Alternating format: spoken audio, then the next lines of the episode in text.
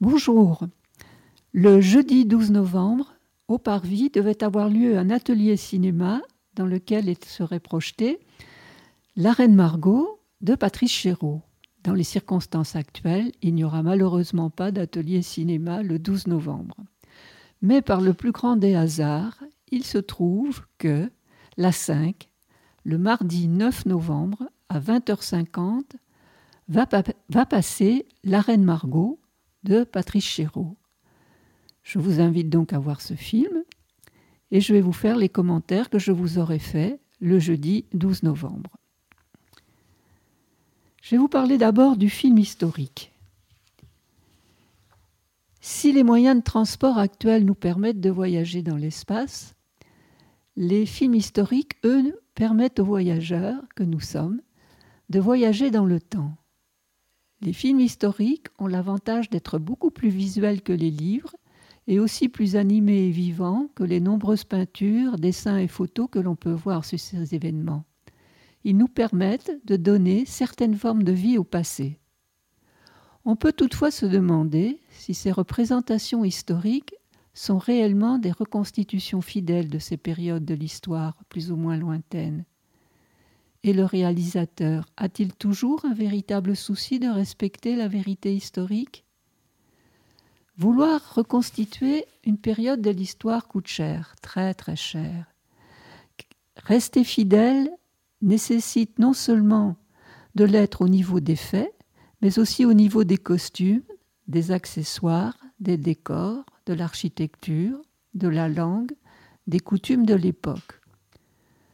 Le budget nécessaire pour la préparation ou la reconstitution d'un film historique est donc énorme et la considération financière est toujours incontournable. Et puis, quel est l'objectif du film poursuivi par le réalisateur ou le scénariste? Le film historique, c'est-il vraiment un film historique ou une histoire sur un fond historique?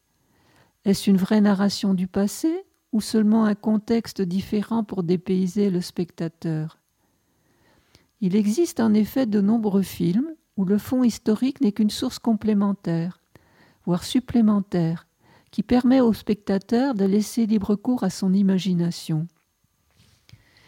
Tel est le cas entre autres des péplums, des films de 4 PDP, voire des parodies historiques type La Grande Vadrouille ou les nombreux Astérix et Obélix.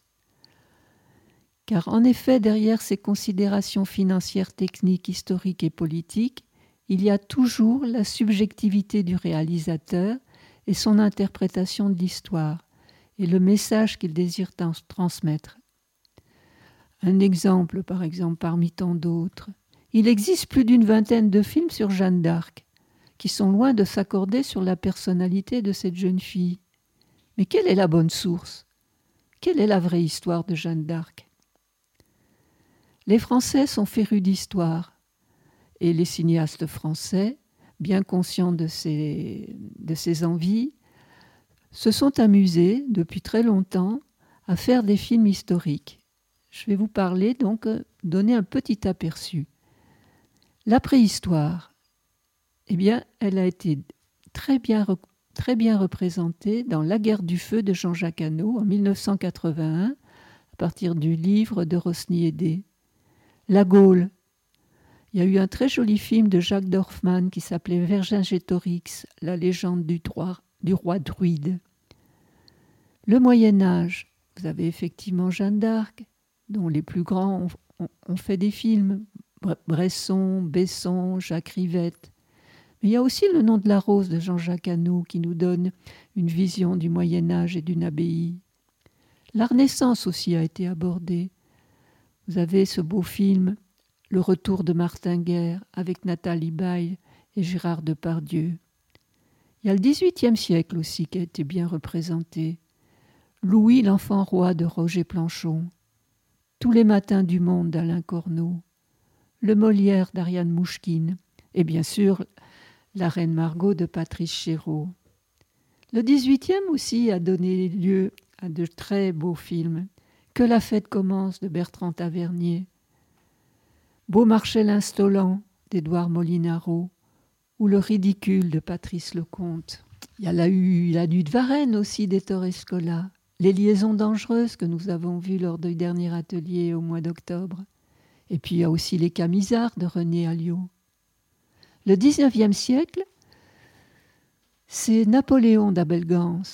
Mais Napoléon a été très très très souvent filmé, puisqu'il y a eu Abel Gans, je viens de vous le dire, il y a eu Sacha Guitry, il y a même eu Youssef Chahine. Vous vous rappelez ce cinéaste égyptien dont on avait vu l'année dernière Gare centrale? Il est d'ailleurs difficile de compter les très nombreux films qui parlent de la période napoléonienne, des batailles de cette société et des retours difficiles des soldats. La Première Guerre mondiale aussi a été bien filmée. On a les fameuses Les Croix de bois de Bernard en 1932, La Grande Illusion de Jean Renoir en 1937, La vie et rien d'autre et Capitaine Conan, deux grands films de Bertrand Tavernier, et puis Le long dimanche de fiançailles de Jean-Pierre Jeunet. Pour la Deuxième Guerre mondiale aussi, il y a eu Jeux interdits de René Clément, La bataille du rail, toujours de René Clément, le très beau film L'armée des ombres de Jean-Pierre Melville, plus près de nous le dernier métro de François Truffaut, et même La Combe Lucien et Au revoir les enfants de Louis Malle. Mais les cinéastes français ont aussi abordé la, décolonisation, en Indochine par exemple. Pierre Schonderfer a fait deux films, la 317e section et Dien Indochine de Régis Varnier, l'Algérie, avoir 20 ans dans les Aurès, la bataille d'Alger de Pontecorvo ou la question de Laurent Hennemann. D'ailleurs, l'atelier cinéma, dans les années précédentes, vous a donné l'occasion de voir Avoir 20 ans dans les Aurès et la bataille d'Alger. Puis il y a aussi l'Afrique, la victoire enchantante de Jean-Jacques Hano, que je vous ai présenté aussi, et le coup de torchon de Bertrand Tavernier. Voilà, je vous ai donné un petit aperçu, la liste est loin d'être exhaustive. Je vais maintenant vous parler de Patrice Chéreau, qui est effectivement le réalisateur de La Reine Margot. Alors Patrice Chéreau, c'est un homme de culture multiple. Il est né en 1944 dans un petit village du Maine-et-Loire, à Lésigné, et il est décédé à Paris en 2013 à l'âge de 69 ans. Patrice Chéreau est un metteur en scène de théâtre, metteur en scène d'opéra, réalisateur, scénariste, producteur de cinéma et aussi acteur. Ses travaux mêlent recherche plastique, réflexion politique, exploration des obsessions humaines. Patrice Chéreau aura laissé un vide dans le cinéma français pas en raison d'une filmographie précieuse qui aura bousculé bon nombre d'idées reçues sur le rapport entre le cinéma et le théâtre, mais davantage par la magistrale habileté du cinéaste à établir d'implicites passerelles entre le théâtre et le cinéma. Le théâtre. En 1966, à 22 ans, dans la France d'avant mai 68, il prend la direction du théâtre de Sartrouville comme la plupart de ses compagnons, il s'engage dans un théâtre politique où il affiche des, positions affirmées de décentralisation des lieux de culture et de théâtre. La faillite en 69 du théâtre de Sartrouville le pousse vers l'Italie, où il intègre le Piccolo Teatro de Milan. Il continue quand même à travailler en France, où il met en scène à Marseille Richard II de William Shakespeare et monte également une nouvelle version de Don Juan de Molière à Lyon. De 1971 à 1977, il dirige avec Roger Planchon le Théâtre national populaire de Villeurbanne, auquel il donne de nouvelles ambitions proches des idéaux de mai 68. De 1982 à 1990, Chéreau dirige avec Catherine Tasca la Maison de la Culture de Nanterre, qui deviendra le théâtre des Amandiers de Nanterre, centre dramatique national.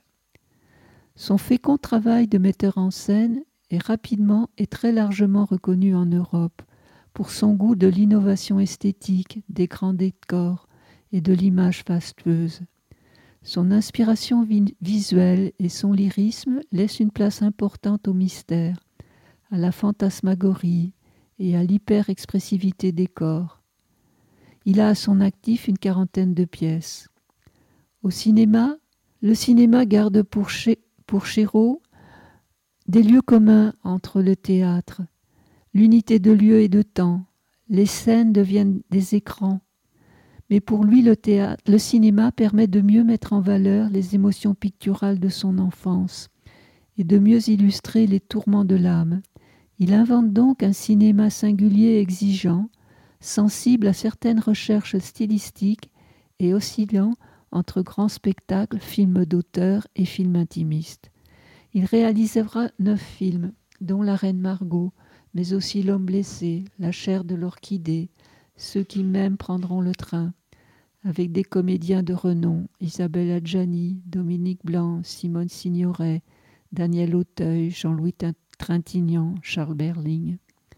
Il trouve également le temps de se consacrer à sa carrière d'acteur, interprétant Camille Desmoulins dans Danton de Hajda et Bonaparte dans Adieu Bonaparte de Youssef Chahine, le cinéaste dont nous avons parlé tout à l'heure. Ce film raconte la la campagne d'Égypte de Bonaparte.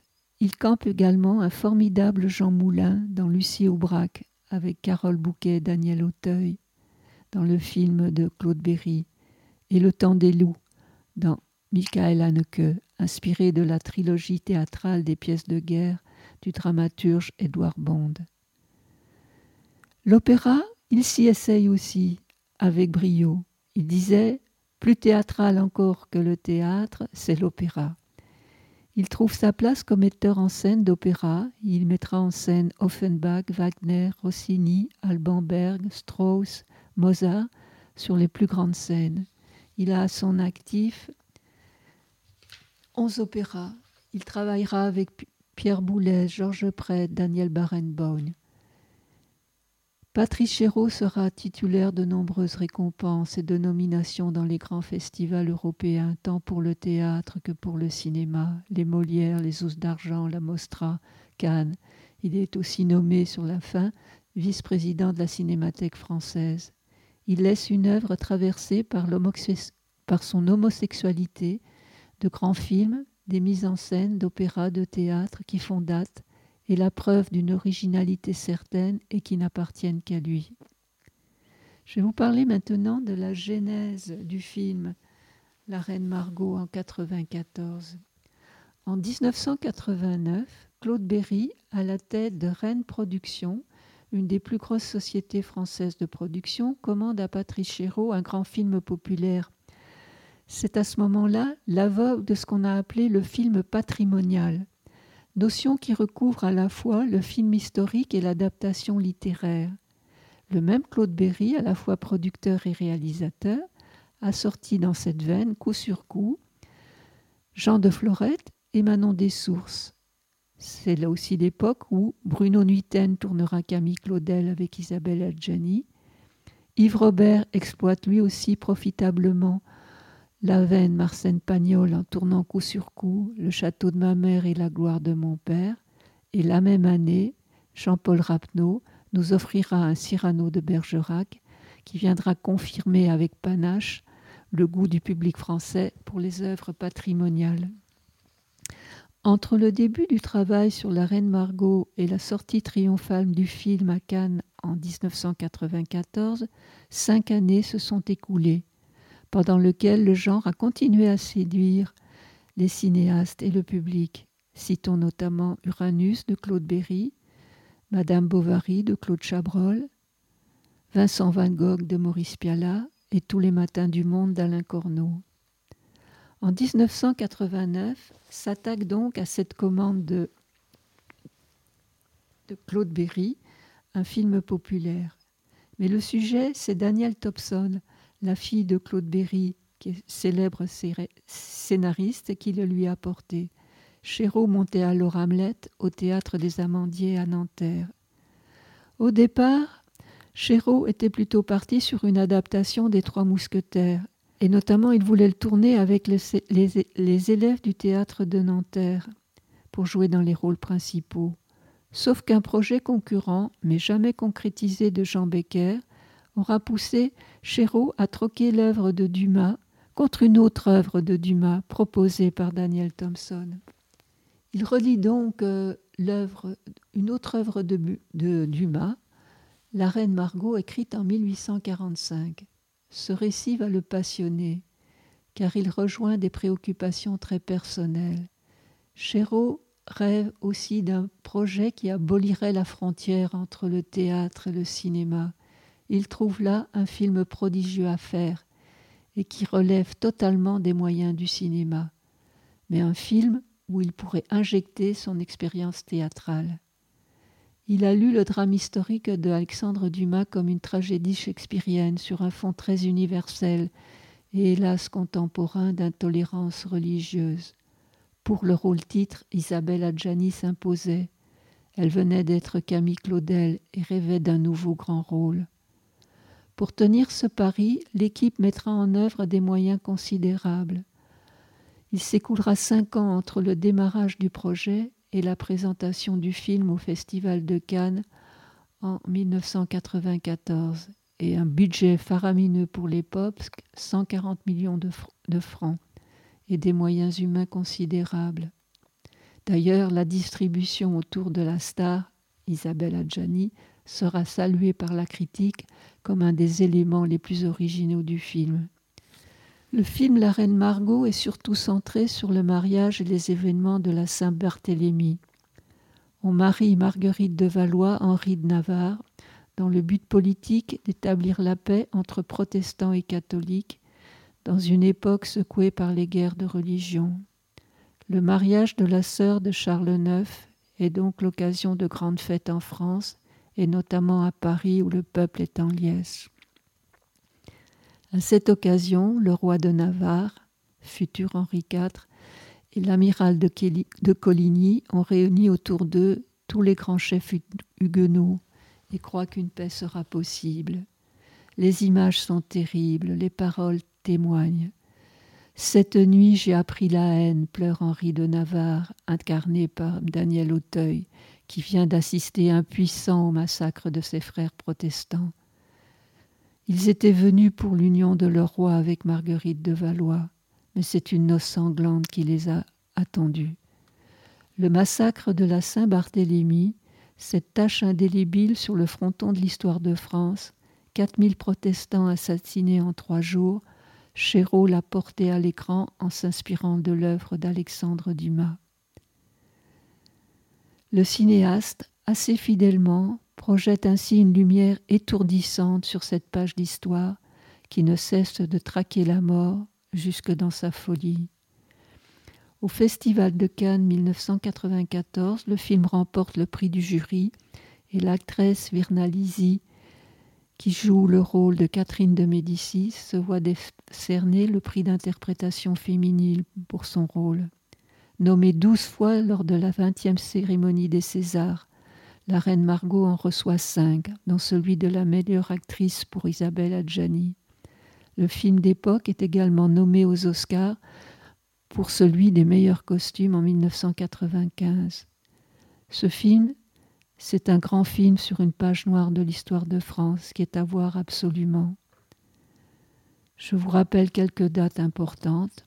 Le mariage de Marguerite de Valois et d'Henri de, de Navarre aura lieu le 18 août 1572, la Saint-Barthélemy le 24 août 1572. Dans ce film, vous pourrez voir Isabelle Adjani, bien sûr, Daniel Auteuil, Jean-Luc Anglade, qui joue un Charles X complètement halluciné, Jean-Claude Brialy, l'amiral de Coligny, Virna Lisi, Catherine de Médicis, Vincent Pérez Lamolle, Miguel Bossé, le duc de Guise, Dominique Blanc, Pascal Grégory, Bruno Todeschini. Donc je vous invite à regarder ce film. Il dure 2h44 et je pense que vous passerez quand même une belle soirée.